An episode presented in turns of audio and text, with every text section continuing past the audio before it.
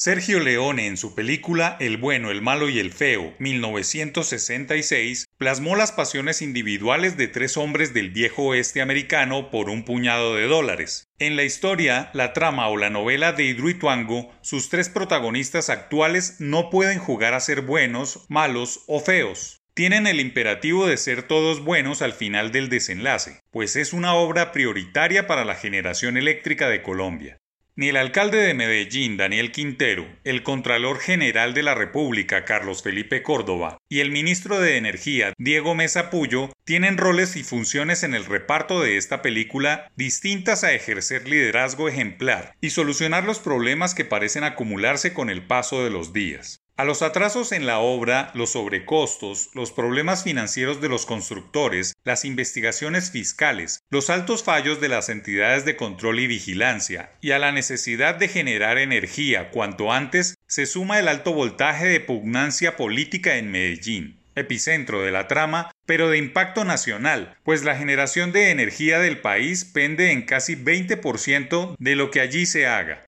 A Hidroituango lo han rodeado un rosario de problemas que comenzaron con simples errores humanos, a los que se sumaron perjuicios de la naturaleza y que hoy tienen en vilo la continuidad de una de las obras de ingeniería más emblemáticas del país. Para bien de todos, es fundamental que la magna obra no se suspenda un segundo, ni mucho menos piensen en empezar de cero, pero las rencillas políticas y el afán por destruir lo avanzado pueden abocar al país a cortes de energía en los próximos dos años e ineludiblemente al encarecimiento de la electricidad en todo el territorio nacional. Hay que insistir en que el problema no es de Medellín o del departamento de Antioquia, Hidroituango es un asunto nacional en el cual están puestas todas las esperanzas de generación eléctrica para los próximos años, ilusión que no se puede parar. Hoy la responsabilidad recae sobre estas tres personas, todas muy jóvenes y con futuro promisorio, que deben ejercer liderazgos positivos muy distintos, cada uno en medio de sus roles y funciones.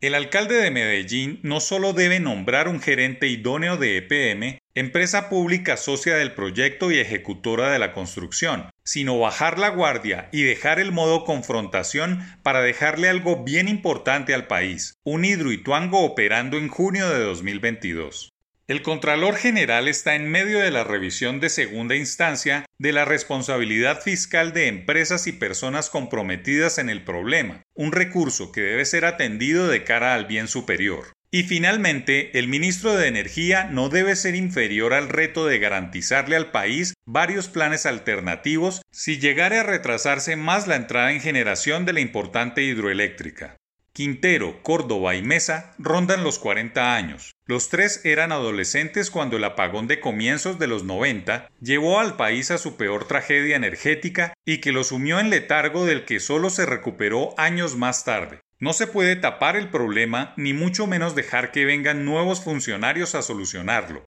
Es un momento de grandeza con el país y para ello se necesita mucho liderazgo y una buena dosis de trabajo en equipo por el futuro.